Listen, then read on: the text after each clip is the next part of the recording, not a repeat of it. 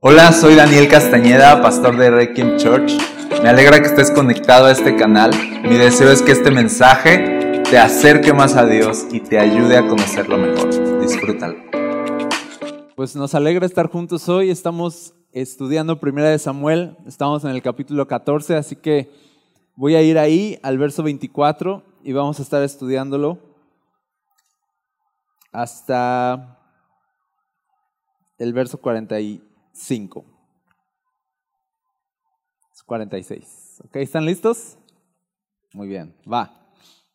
Ahora bien, ese día los hombres de Israel quedaron agotados porque Saúl los había puesto bajo, un, bajo juramento, diciendo que caiga una maldición sobre cualquiera que coma antes del anochecer, antes de que me vengue por completo de mis enemigos.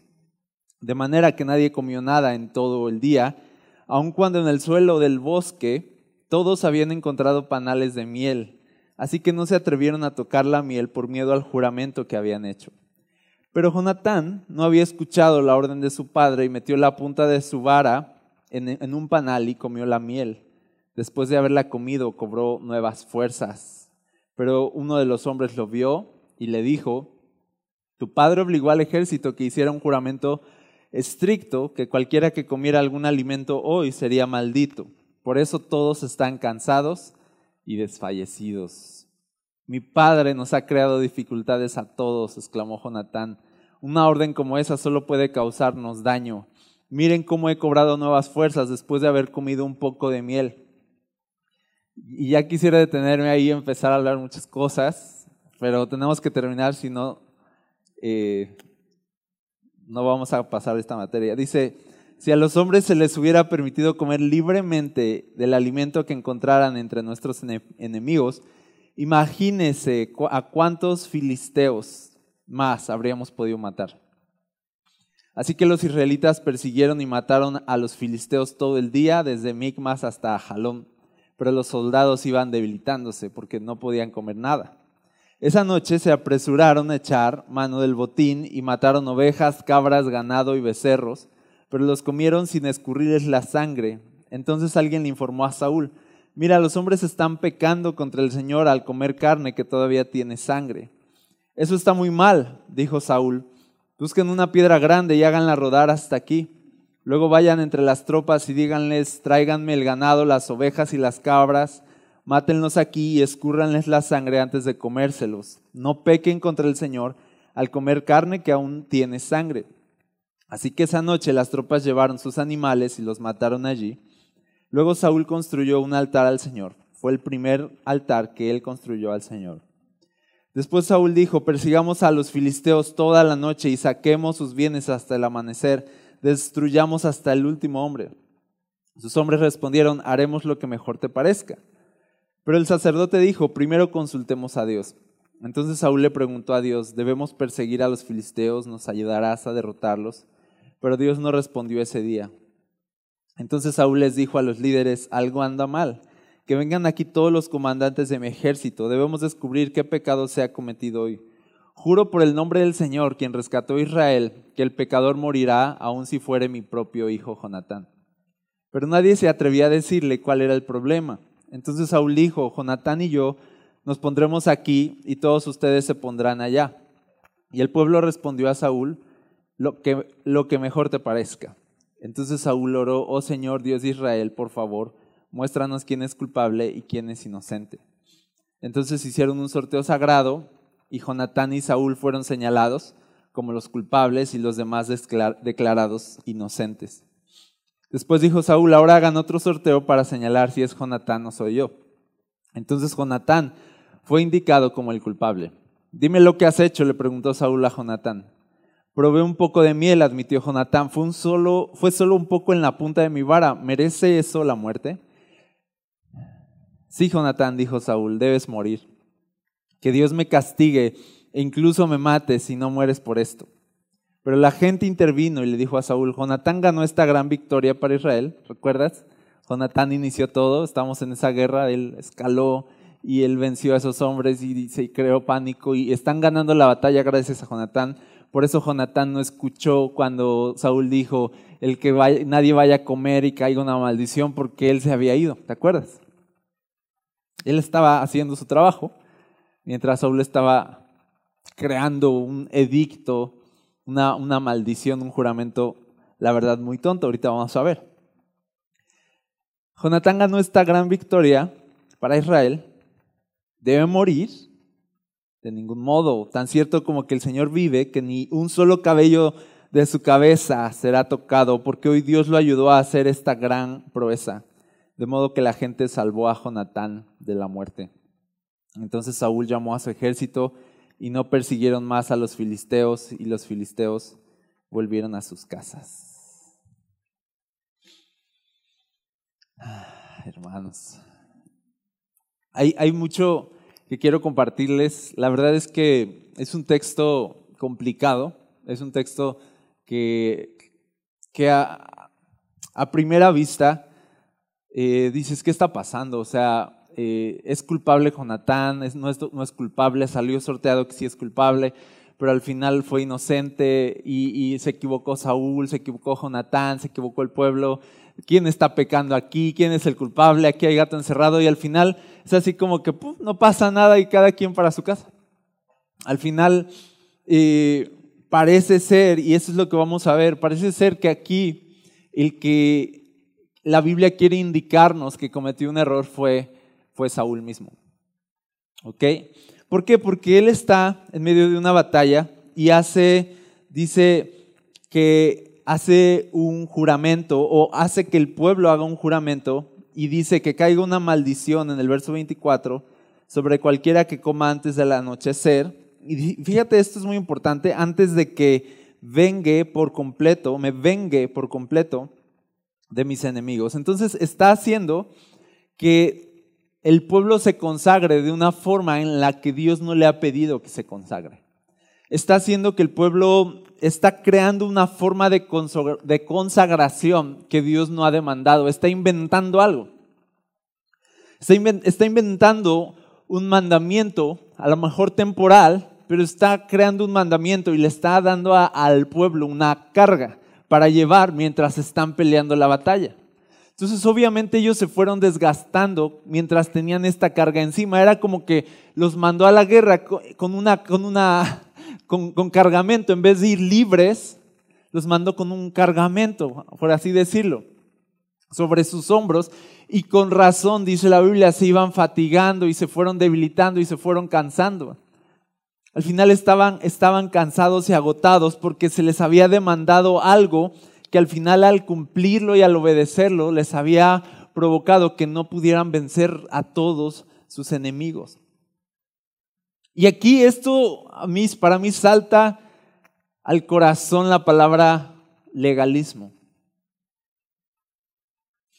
Cuando se inventan reglas sin ningún sentido, solo para sentirnos a lo mejor santos o solo para sentir que estamos haciendo algo o solo para sentir que la batalla que estamos ganando la estamos ganando porque estamos consagrándonos.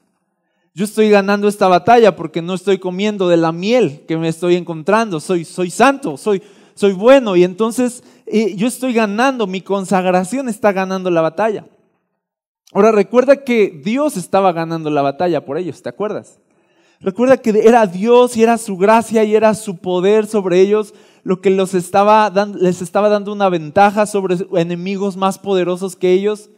Pero entonces fue como que Dios iba peleando por ellos y a, y a Saúl se le ocurre como echarse el mérito encima y hacerlo algo personal y aprovechar la victoria que Dios le estaba dando para hacerlo algo personal, así de yo voy a yo voy a hacer que esta victoria se recuerde como la gran victoria de Saúl. Incluso lo toma tan personal que dice, nadie pueda comer y que sea maldito antes de que me vengue por completo de mis enemigos. Yo. ¿Sabes? Esto, esto ya es algo mío. Nadie coma nada hasta que yo me vengue de mis enemigos. Entonces Dios estaba dándoles la victoria, Saúl se la quería adjudicar, soy yo. Es, es mi consagración, es mi abnegación, Son las cosas religiosas que hago las que me ponen un paso adelante de mis enemigos, las que me ponen bien delante de Dios, las que hacen que yo salga aprobado delante de Dios. Y eso es, eso es legalismo. Cuando tú tomas, ahorita cantábamos así de cantaré al que, al que me rescató, al que me recibió, y, yo estoy en su amor por siempre, o sea, de Jesús y todo lo que Él derrama por, en gracia sobre nosotros. Eso es lo que celebramos y eso es lo que cantamos y esa es nuestra victoria. Es algo que nos es dado por gracia. Es, algo que nos es dado por, por amor y, y si nosotros tomamos todo eso y queremos crear consagraciones y obediencias a preceptos que Dios nunca nos ha dicho solo para sentir que no es Jesús, no es su cruz, no es su perdón, no es su gracia, sino es mi mérito, es mi obediencia, es mi sacrificio, es mi abnegación.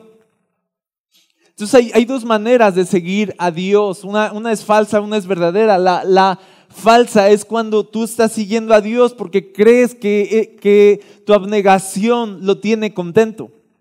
Y crees que tu abnegación hace que Dios te mire con agrado, pero la forma verdadera de seguir a Cristo es cuando tú no estás celebrando tu mérito, sino estás celebrando la gracia que te es dada en Cristo Jesús, a pesar de que no tienes mérito alguno. Esa es la forma verdadera. Entonces, al final, aquí tú te, exaltas a ti mismo, soy yo, pero aquí tú exaltas a Cristo y dices, eh, dices, eres tú, eres tú y siempre vas a ser tú en mí. No, es, no soy yo, no es mi mérito y nunca lo va a hacer. Entonces, el legalismo lo que hace es, viene de legal, de ley, viene de crear leyes y esto ha, existido desde tiempos ancestrales, ¿ok? Crear leyes que Dios nunca demandó para sentirnos más espirituales. Eso es, eso es el legalismo, por, por, ponerlo en palabras simples, inventar leyes que Dios nunca demandó para sentirnos más espirituales. Era lo que hacían los fariseos cuando decían que tenían, por ejemplo, que lavarse las manos y ellos decían, lo, lo tenían como un precepto muy espiritual. Entonces, toda esta cuestión de lavarse las manos antes de comer y así, no era X, no era, no era higiene, era, era algo espiritual. Entonces, tantito Jesús no se lavaba las manos antes de comer y ya lo estaban condenando y Jesús les respondía así es que ustedes han inventado todo esto. Es que en qué momento Dios les demandó tantas leyes, es que en qué momento multiplicaron la carga sobre, sobre mi pueblo. Por eso Jesús viene a un pueblo cansado, bajo consagraciones absurdas, y les dice, vengan a mí, coman, coman miel. ¿Sabes? y descansen y recobren fuerzas. Cuando, cuando Jonatán comió de la miel recobró fuerzas, pero los que no pudieron comer de la miel estaban cansados y fatigados. Así llegó Jesús a personas que estaban cargadas y fatigadas por un montón de leyes que Dios nunca les había dicho. Y la religión los tenía exhaustos, los tenía agotados. Que necesitaban? Ser libres que alguien viniera y les dijera, agarra de la miel. No está mal, está bien, agarra de la miel. Esto es, esto es absurdo, ¿sabes? Entonces, no debemos apresurarnos como creyentes a crear formas de consagración que Dios no ha demandado jamás. Ahorita voy a poner algunos ejemplos. Algo que, por ejemplo, sí estaba señalado en la ley era no comas de los animales con su sangre, tenían que chorrear la sangre. Y eso sí estaba señalado en la ley. Pero fíjate cómo el pueblo fue orillado a pecar porque estaban tan hambrientos de que habían peleado todo el día sin comer que cuando llega la noche y digamos que ya tienen permitido comer, pues empiezan así y así como iba se llevaban el bocado en la boca. Y entonces pasa esto que Saúl dice, eso está muy mal y se enoja, y traigan los animales, vamos a, a chorrearles la sangre, no pequen contra Dios. Pero fíjate cómo un juramento necio llevó a la gente a pecar contra Dios. Sin embargo, tú vas a ver que en el sorteo que hacen, no sale culpable la gente. Y comieron con sangre, ¿sí o no comieron con sangre? No salen culpables. Y luego sale culpable, Saúl la puso fácil, vamos a ponernos Jonatán y yo aquí y todos los demás allá. No, estaba fácil así de salió contra ellos, nada más ellos dos. Luego de Jonatán y Saúl sale Jonatán señalado como culpable y le dice, ¿qué hiciste? Y él así de, solo comí miel. O sea, ¿qué tiene, tiene eso de malo? Eso es, debo morir por eso. Y, y todavía Saúl otra vez de necio así de, sí, debes morir. Qué tontería, ¿no? Debes morir y, y, porque, y en el nombre del Señor y usando el nombre de Dios para imponer algo que no tenía ningún sentido. Entonces, aquí hay una pregunta en medio, porque dices, ¿por qué Dios señaló a Jonatán entonces? Si era inocente. Si o no lo, lo señala. Así, así funcionaba. Y yo creo que aquí Dios permitió que Jonatán saliera elegido como culpable solamente para descubrir la necedad de Saúl delante de toda la gente. La necedad de estar dispuesto a matar a su propio hijo solamente para hacer cumplir un juramento y no quedar mal. No le interesaba honrar a Dios, sino salvaguardar su reputación como rey. Entonces Dios permite que Jonatán salga como culpable para ver quién era capaz de acusarlo. Y al final, la verdad, en la necedad de Saúl, todavía se atreve a acusarlo y ahí queda expuesta su necedad. Y ahí queda expuesto. ¿Hay quién quedó expuesto? Tú dices, Jonatán quedó expuesto. No, Saúl quedó expuesto. Y todo el pueblo se pone en contra de Saúl y le dice, ¿qué, qué onda contigo? ¿Cómo va a morir? Si Él es el que nos dio la victoria, está mal, ni un pelo le vas a tocar. O sea, imagínate cómo se puso la cosa.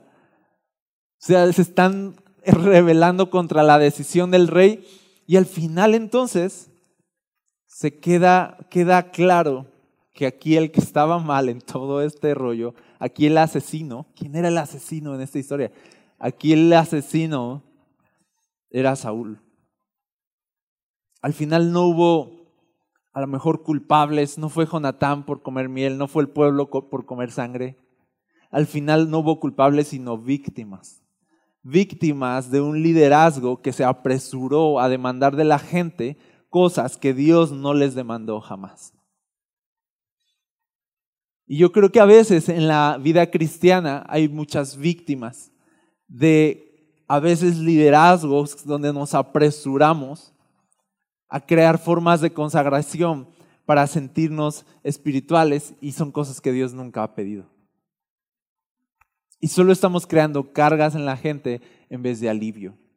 Y ya habríamos podido alcanzar a todos nuestros enemigos, solo que estamos perdiendo tiempo en cosas absurdas. ¿Sí o no ese es cristianismo aquí? Tan solo en México.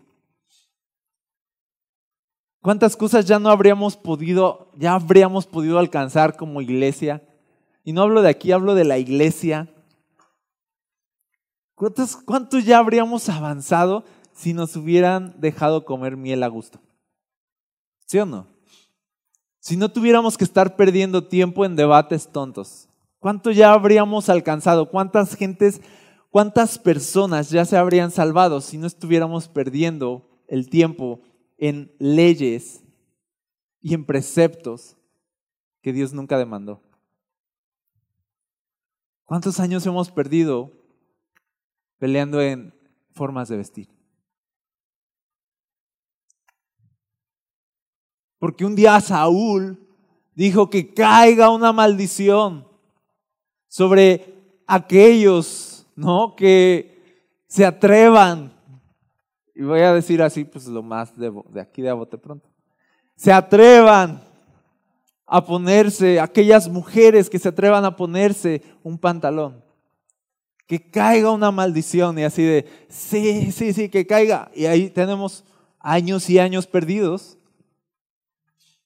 fatigados, cargados por eso y sin poder vencer a todos nuestros enemigos.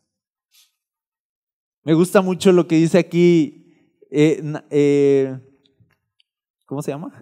Jonatán. En el verso 29 es algo que se nos debe clavar así de mi Padre nos ha creado dificultades a todos.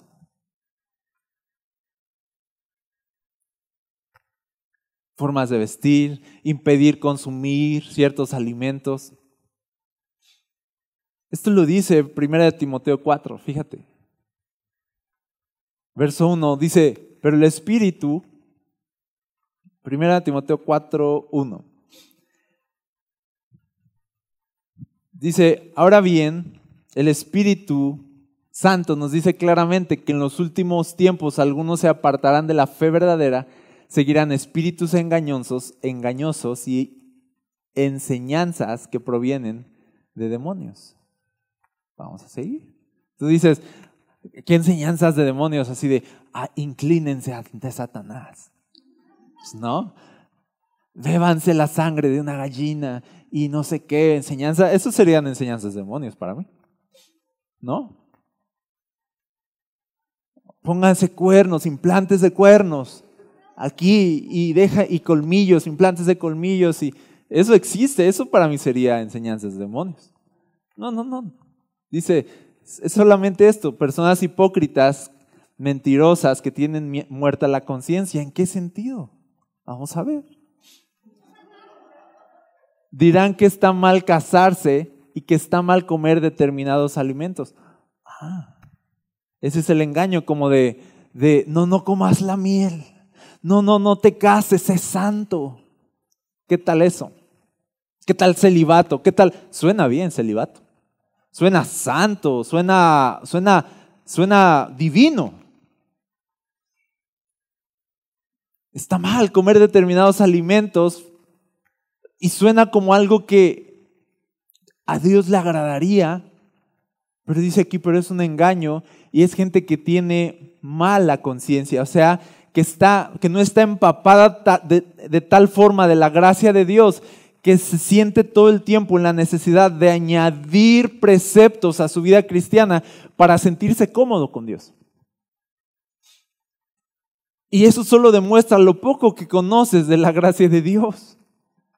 Es como esta sensación de que tuvo Adán y Eva cuando pecaron en el Edén de sentirse tan desnudos por su pecado y que en vez de venir y buscar la gracia de Dios en arrepentimiento y que Él los vistiera de su santidad y su justicia, ellos se vistieron a sí mismos, e-, ellos se vistieron de buenas obras, ellos se vistieron de abnegación religiosa,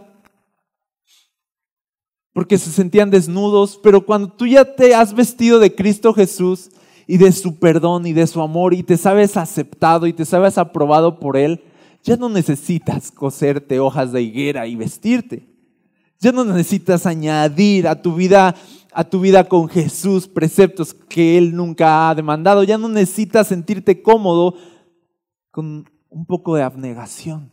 Ah, no me voy a casar para mostrarle, yo no voy a tomar esto, yo no voy a hacer aquello, yo no me voy a abstener de estos alimentos y, así voy a mostrar que soy más santo que los demás. Y dice la Biblia, eso es satánico. Eso es falso. Eso niega la eficacia de la cruz, la eficacia que tiene la cruz de santificar a una persona por pura fe y sustituye la eficacia de la cruz por mandamientos de hombres solamente. Y, dice aquí preceptos, abnegación. Pero dice, pero Dios creó esos alimentos para que los coman con gratitud las personas fieles que conocen la verdad. Dios puso esa miel. ¿Tú crees que Dios no les puso toda esa miel? Dice, se encontraron en el camino un montón de miel mientras iban peleando la batalla. Era Dios que había preparado todo eso. Dice Jonatán, a la mecha, dijo. No, o sea, dijo, no manches, apenas ve, ve, probé la miel y ve cómo me recuperé las fuerzas, ve cómo recobré las fuerzas. Dios puso todo eso en el camino para que con gratitud las personas simplemente lo disfrutaran. Dios no quería que nuestro cristianismo fuera una carga, sino que fuera un camino de libertad y de victorias. Entonces dice que iban a prohibir casarse, y abstenerse de alimentos. ¿Quiénes eran estos? Espíritus engañadores y doctrinas de demonios.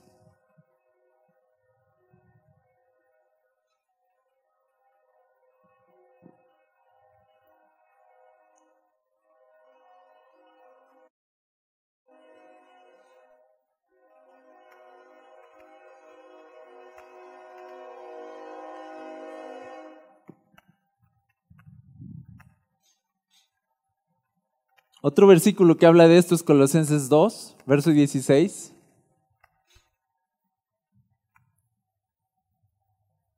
Dice, por lo tanto no permitan que nadie los condene por lo que comen o beben, o porque no celebran ciertos días santos, ni ceremonias por luna nueva, ni los días de descanso, pues esas reglas solo son, son solo sombras de la realidad que vendrá, y Cristo mismo es esa realidad.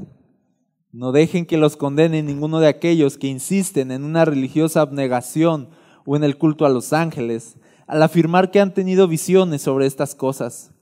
Su mente pecaminosa los ha llenado de arrogancia y no están unidos a Cristo, la cabeza del cuerpo, pues Él mantiene todo el cuerpo unido con las articulaciones y ligamentos, el cual va creciendo, creciendo a medida que Dios lo nutre. Entonces, fíjate, otra vez está diciendo, no dejen que nadie los condene. ¿No? Por, por cumplir algunos preceptos que Dios no les está demandando. Dice, es una religiosa abnegación, pero dice, pero viene de mentes pecaminosas que están llenas de arrogancia y no de gente que está unida a Cristo Jesús. Entonces, el legalismo es el fruto de estar separado de Cristo Jesús. Suena muy bonito poner reglas, suena muy bonito inventar que no puedes ir allá, que no puedes ir acá. Suena suena santo, y, ahorita lo digo a lo mejor como algo lejano, aunque a veces sigue siendo real, pero suena santo que en algún punto en, en la iglesia se prohibía ir al cine. Suena santo, suena, suena, no vayas, no disfrutes, no, no pruebes, no, no comas esas palomitas, no tengas un buen día, ¿no? No te recuperes de, una semana de estrés yendo al cine, no, aguanta, aguanta vara.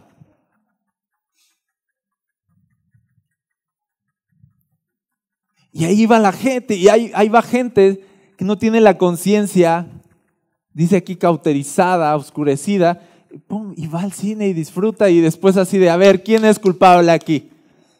Es así de, no, los culpables no son los que fueron al cine, los culpables son los que inventaron tal tontería. Jonatán no era culpable de comer la miel, culpable es Saúl de haber hecho un juramento así. Vas conmigo. Dice el verso 20, ustedes han muerto con Cristo y Él los ha rescatado de los poderes espirituales de este mundo. Entonces, ¿por qué siguen cumpliendo las reglas del mundo tales como no toques esto, no pruebes eso, no te acerques a aquello. Esas reglas son simples enseñanzas humanas acerca de cosas que se deterioran con el uso. Podrán parecer sabias porque exigen una gran devoción, una religiosa abnegación y una severa disciplina corporal, pero a una persona no le ofrecen ninguna ayuda para vencer sus malos deseos. Parece que es santo, pero no santifica. Parece brillante, pero no tiene luz. Parece vida, pero está lleno de muerte y de engaño. Es, falso.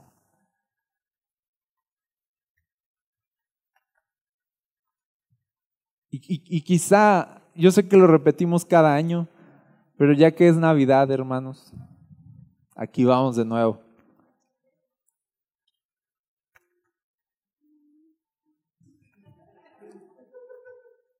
¿Ya me entendieron, va? ¿Ya? ¿Para qué digo? A veces las, las, a veces se hacen preceptos para impedirnos, ¿no? Disfrutar. Y ah, es pecado poner el arbolito, ¿no? Es pecado adornar de Navidad. Tonterías. ¿Quién dijo eso? Alguien lo dijo. e impuso una carga así en las personas. Y ahora las personas simplemente viven su cristianismo creyendo que entre más abnegados, entre más religiosos luzcan, entre más su ropa sea como se dice que debe ser y luzcan como la gente espera que luzcas, entonces te sientes mejor con Dios. Y al final, ¿qué es lo que pasa? ¿Por qué dice que es un engaño? Porque al final sustituye la gracia de Cristo en ti. Al final ya no se trata de lo bueno que es Dios con gente tan mala como nosotros, sino se trata de lo buenos que somos nosotros y dignos de un Dios, de un Dios tan santo. ¿No? Soy tan digno de un Dios tan santo. Uf. Yo sí hago esto, tú no lo haces. Yo sí cumplo esto, tú no. Entonces al final dice, mi Padre nos ha creado dificultades a todos. Dice, una orden como esa solo puede causarnos daño. No nos hace bien. Entonces te voy a decir algo.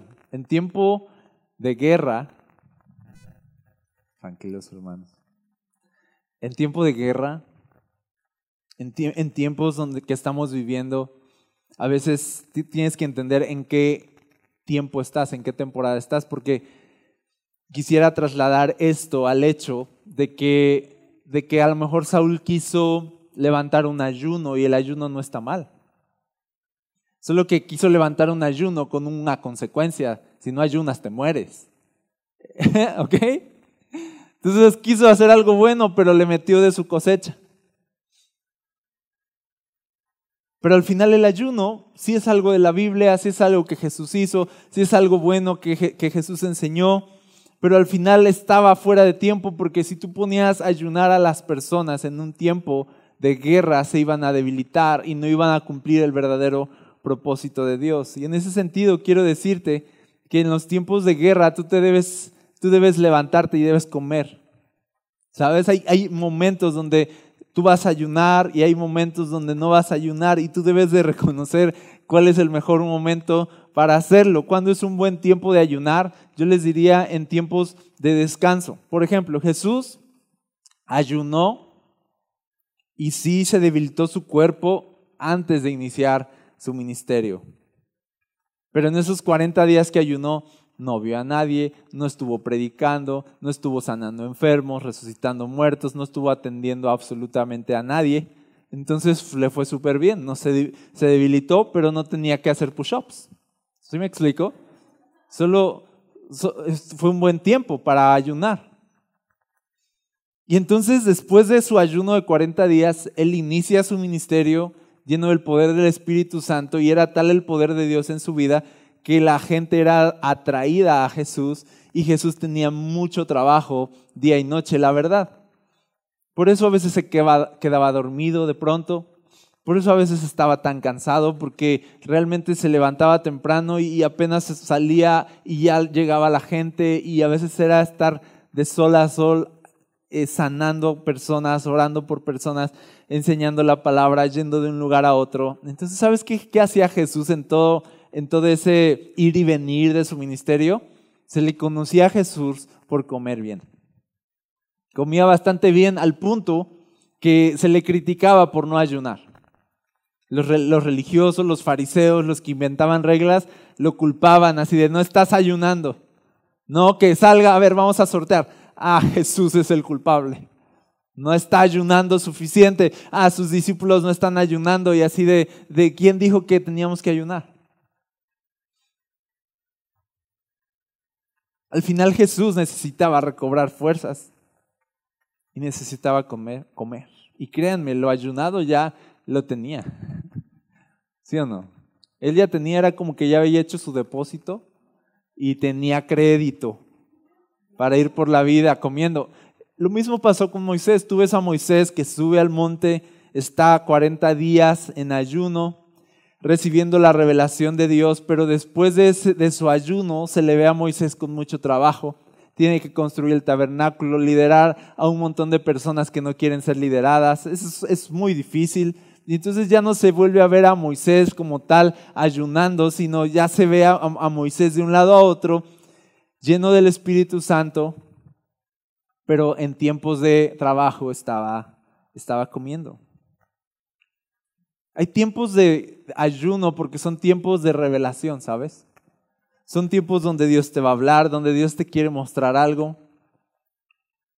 Cuando salgas del tiempo de revelación y de ayuno, viene el tiempo de trabajo.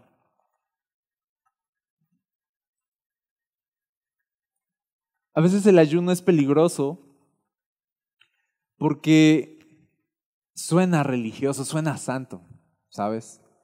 A veces lo podemos, lo podemos usar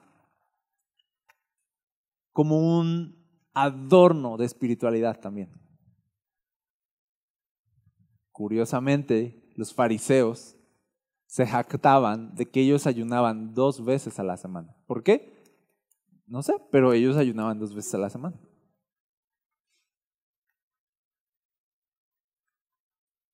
Y no es que está mal ayunar, solo que está mal tomar de estas cosas para sentir que añaden a nuestra vida algo que hace que Dios nos apruebe o que nos vea con agrado. No, no es eso. Yo ayuno porque quiero más de Jesús y quiero morir más a mí mismo, pero no ayuno para ganar algo y no ayuno para demostrar algo. Entonces hay tiempos para ayunar, pero no tomes de estas cosas ayuno, no tomes la oración, no tomes la lectura de la Biblia como una forma de decorar tu pobreza espiritual. No, la Biblia, la oración, el ayuno no sirven para decorarte de espiritualidad. No es, no es esa su función. El ayuno, la Biblia y la oración van a traer vida a tu corazón para que sigas comprendiendo cuánto Dios te ama a pesar de que no eres suficiente. El ayuno, la Biblia y la oración solo van a seguir revelando tu pecaminosidad para acercarte a la justicia y la santidad que vienen de Cristo Jesús.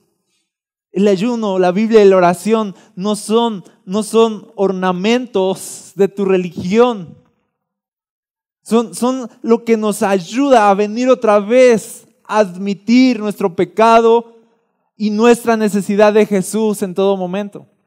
El, ayuno, la Biblia y la oración no, no son para que yo me independice de Jesús y diga lo estoy haciendo bien. No los tomes como, como, un, como un sustituto de tu necesidad de Cristo Jesús. Porque yo lo he visto mucho.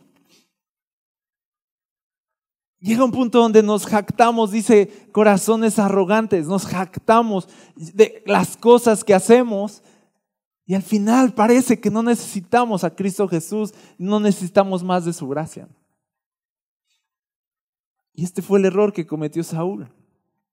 Hizo a un lado, voy a decirlo así, hizo a un lado la cruz, la gracia, el poder de Dios que los estaba ayudando y dijo, no, no, no, nosotros somos los que estamos venciendo. Y quiso hacerse, quiso hacer que todo el mérito cayera sobre su nombre para al final poder gloriarse del mismo. Por esa necedad, él insistió, vamos a cumplir lo que dije. Aún si es mi hijo Jonatán, aún si es una tontería, pero yo no voy a quedar mal hoy. Hoy mi nombre va a salir brillando aquí. Y Dios dijo, ok, vamos a ver. Sale culpable Jonatán y Saúl así de, ja, ja, ja eres tú y, Dios, por acá así de, ajá, eres tú Saúl. Miren la actitud de Saúl. Chequen, ¿les, ¿verdad que no? ¿Verdad que está mal y todo? Sí está mal. Al final el que quedó expuesto fue Saúl y yo creo que a veces necesitamos que Dios exponga nuestra arrogancia, que Dios exponga nuestra supuesta espiritualidad que Dios nos desarme otra vez. Y que entonces vengamos otra vez en pobreza espiritual y digamos, Señor, te necesito. Como la primera vez cuando te acercaste a Jesús. Te sentías un pecador y te sentías tan amado por Él, ¿sí o no? ¿En qué momento se nos subió? Ah, pues cuando empecé a dar pasos de obediencia, empecé a ir a la iglesia, uf, me compré una Biblia, uf, empecé a orar, no, y empecé, y acá y allá, y entonces, uf, yo ya. Y aparte dejé, yo dejé de ir al cine. No, yo, yo, no tomo, yo no tomo café. ¿No? No tomo café, yo pura, pura agua, porque yo creo que el café interfiere, ¿no? Y, Dios no le agrada. Esperen entonces.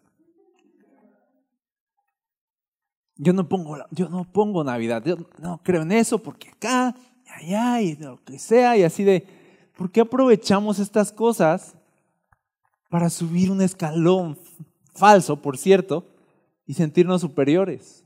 ¿Por qué, por qué, por qué tomamos estas cosas como una oportunidad de autoexaltarnos? Al final los que culpan a los que comen miel van a ser los culpables. Al final los que ponen cargas a los que son libres van a ser culpables de esclavizar a personas con mandamientos tontos.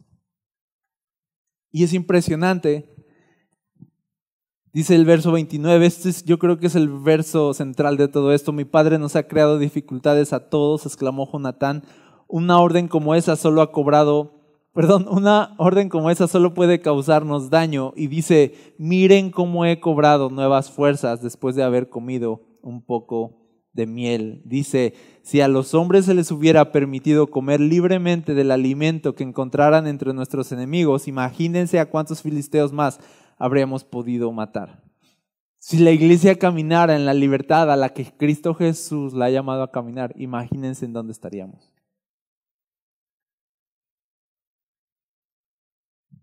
Miren cómo he cobrado nuevas fuerzas. Hey, te recuerdo algo antes de terminar. Jesús vino para quitarnos esas cargas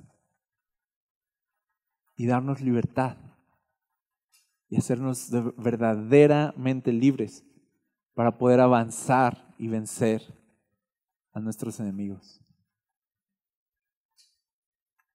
para poder alcanzar el mundo con el Evangelio. La iglesia está destinada a eso. ¿Qué detiene a la iglesia? El diablo, podrían decir. Pues sí, pero no es porque nos echaron un gato muerto en la puerta. No es porque tenemos, no porque la vecina es bruja, la vecina de aquí. No, la vecina es bruja y está haciendo ahí invocaciones contra la iglesia. No, no es por eso, eso no detiene a la iglesia. Eso solo nos hace cosquillas, nos hace pasar un momento agradable aquí, nos reímos. No pasa nada, eso no tiene ningún poder contra la iglesia.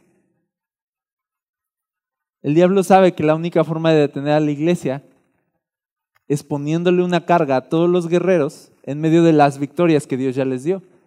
Porque aunque van a tener la victoria, se van a cansar y no van a llegar tan lejos como Dios quisiera. Añadamos, vamos a meter este miedo de que si tú pones ranas en tu casa, vamos a meter este miedo, entonces es pecado y el diablo entra. ¿Y, ¿Y qué va a pasar con eso? Le preguntan a Satanás y dice, los voy a tener unos 15 años dando vueltas en eso vamos a meter un miedo de que si escuchas música que no sea cristiana, entonces se te va a meter el diablo. ¿Y qué vas a lograr con eso? Pues distraer a la iglesia unos, pues sí, unos también 10, 15 años más o menos. Hasta que un día se levante una generación llena del Espíritu Santo y ponga orden aquí. ¿Sí o no? Así de, ya basta y vamos a conquistar todo lo que Dios nos ha llamado a conquistar. Ya basta de estas cosas, ya basta de estas tonterías. ¿Sí o no? Y yo siento que estoy aquí hablando en el lugar equivocado, ¿no? O sea, yo sé que ustedes así, ¿por qué nos dices a nosotros? Ya sé, ustedes son desfachatados, hermanos. Ustedes no tendrían que estar escuchando esto. Pero Quizá lo digo para que pese en el aire, para que pese en el corazón y para que tú cuides tu corazón también de estas cosas. Y para que sepas que Cristo te ha llamado a libertad.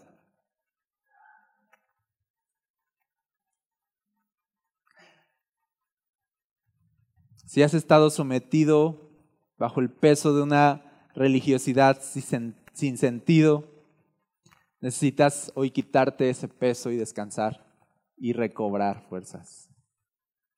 ¿Te acuerdas cuando Elías se echó a todos los profetas de Baal y Jezabel lo amenazó, ahora yo te voy a matar a ti, y él salió corriendo, y al final estaba desanimado y quería morirse, y se queda dormido, y entonces viene un ángel. ¿Te acuerdas qué vino el ángel a hacer? Le vino a dar de comer, y dice que comió, recobró fuerzas y siguió su camino porque le dijo al ángel, tienes que seguir, esto aquí no se acaba. Recobra fuerzas. Recobra, recobra fuerzas, levanta tu ánimo. Jesús quiere que descanses y que avances, no que estés cargado. Y, y creo que Jesús es eso. Es ese alimento, es esa miel. Así de que puedes, escucha, disfrutar, saborear en medio de las batallas, en medio de tu vida, en medio de todo lo que te va a suceder. Imagínate, este mundo está pesado, no es pan comido que no podamos acompañar con un poquito de miel? ¿Sabes? Que no podamos ver una película. ¿Sí o, ¿sí o no?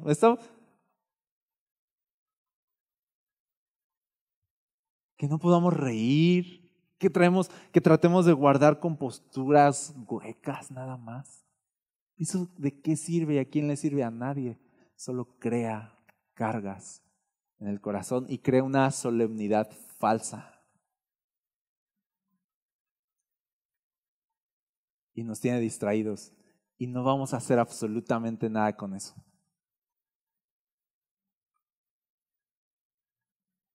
Así que quítate ese peso hoy. Te voy a confesar algo con esta historia, cierro.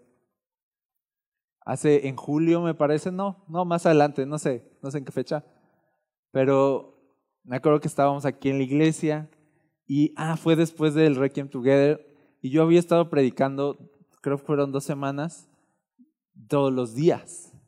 En la mañana era Corintios, en la tarde era Dones del Espíritu, del lunes a viernes y luego el domingo, dos semanas seguidas. No sé cómo se, cómo se logró eso. Y entonces me acuerdo que fue así de, que Dios me habló y me dijo, dame tres días. Dame, dame tres días. Y mi, mi religiosidad, mi, mi, mi, religiosidad dijo, ah, que ayune tres días. Ok. No, o sea, yo, yo sentí de, dame un poco de ayuno. O sea, dame un, no, yo, yo sentí esa demanda. Entonces yo decidí, voy a ayunar tres días. Entonces me fui a una cabaña, algunos vieron por ahí, me fui a una cabañita aquí, eh, no, no a un lugar así exótico, aquí en San Bruno. ¿Ok? Y este. Y, y, me acuerdo que ya entré a la cabaña y pues así bien pintoresca, en medio de un, de un campo así muy bonito de bosque y yo sentía así como que escalofríos así de, ah, qué chido aquí, ¿no? Sin embargo, no llevaba pues víveres ni nada porque pues yo iba a ayunar. Y me acuerdo que había una mesita y me senté, ¿no? Así como abrí mi Biblia así como, bueno, ¿no? Agárrate Dios, aquí voy. Aquí va mi consagración. No, o sea, prepárate para mis mejores oraciones, las oraciones más, más, más fuertes que has oído.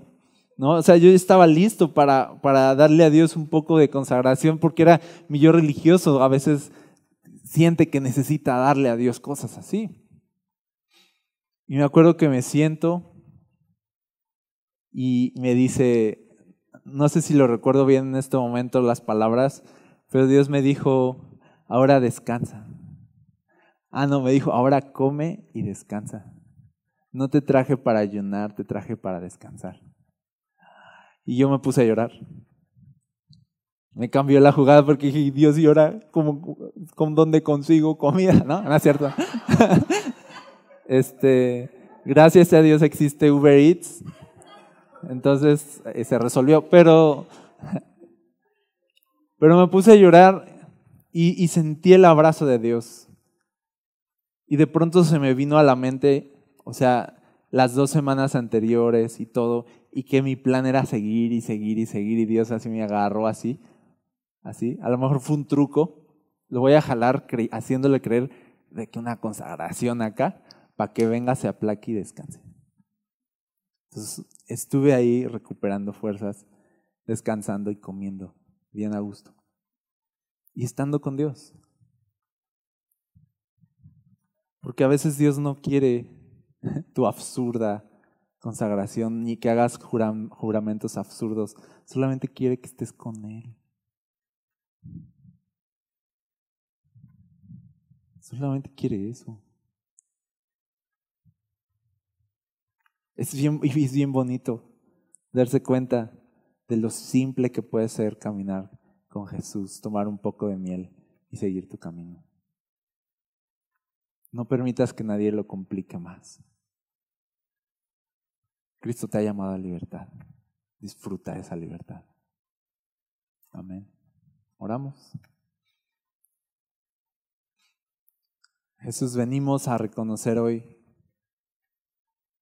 que tu cruz, tu gracia, tu amor son suficientes.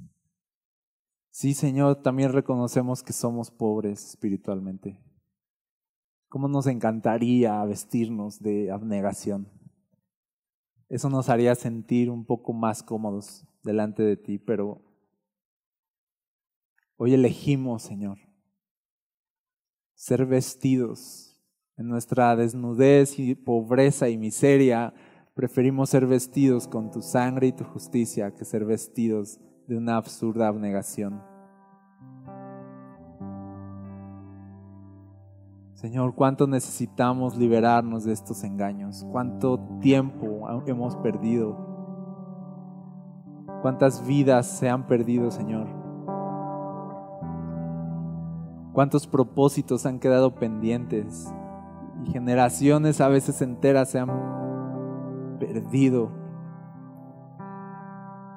porque no hemos podido ver lo suficiente de tu amor y gracia.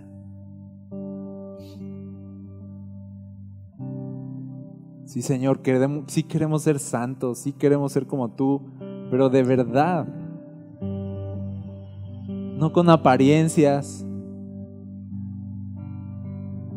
Queremos ser santos por medio de tu espíritu, en verdad.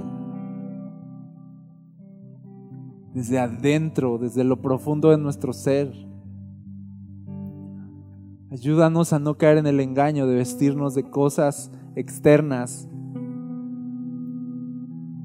que solamente aparenten santidad, pero que escondan muerte. Ayúdanos simplemente a abrir nuestros ojos, ir a tus pies, abrazar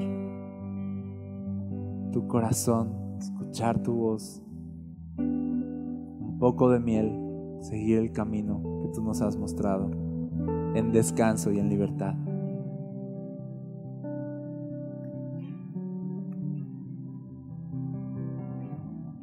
Libéranos, Jesús. Viniste a darnos ese descanso y a quitarnos esas cargas. Libéranos, Jesús. Libéranos, Jesús.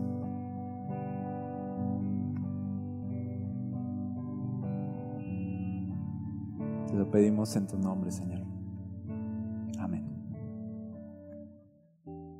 Gracias por escuchar. Quiero invitarte a ser parte de Requiem Church suscribiéndote a este canal y compartiendo el contenido con alguien más. Recuerda que cada domingo estamos en vivo con un nuevo mensaje. Ven, descansa, Requiem.